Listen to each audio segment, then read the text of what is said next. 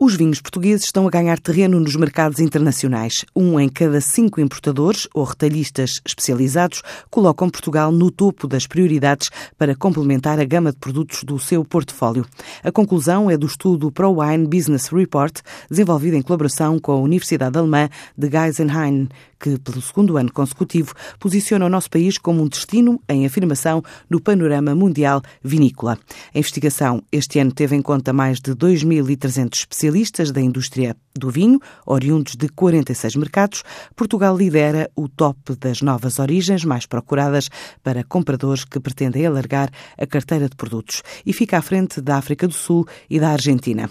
Os dados revelam ainda que estas são as opções mais referidas em planos de investimento até 2021 e destinam-se a complementar ou substituir parcialmente as gamas existentes dominadas até agora por Itália, França, Espanha, Alemanha e Austrália. Em particular, Portugal representa a opção de 23% dos inquiridos, em especial no centro da Europa, deixando para trás África do Sul e a Eslovénia.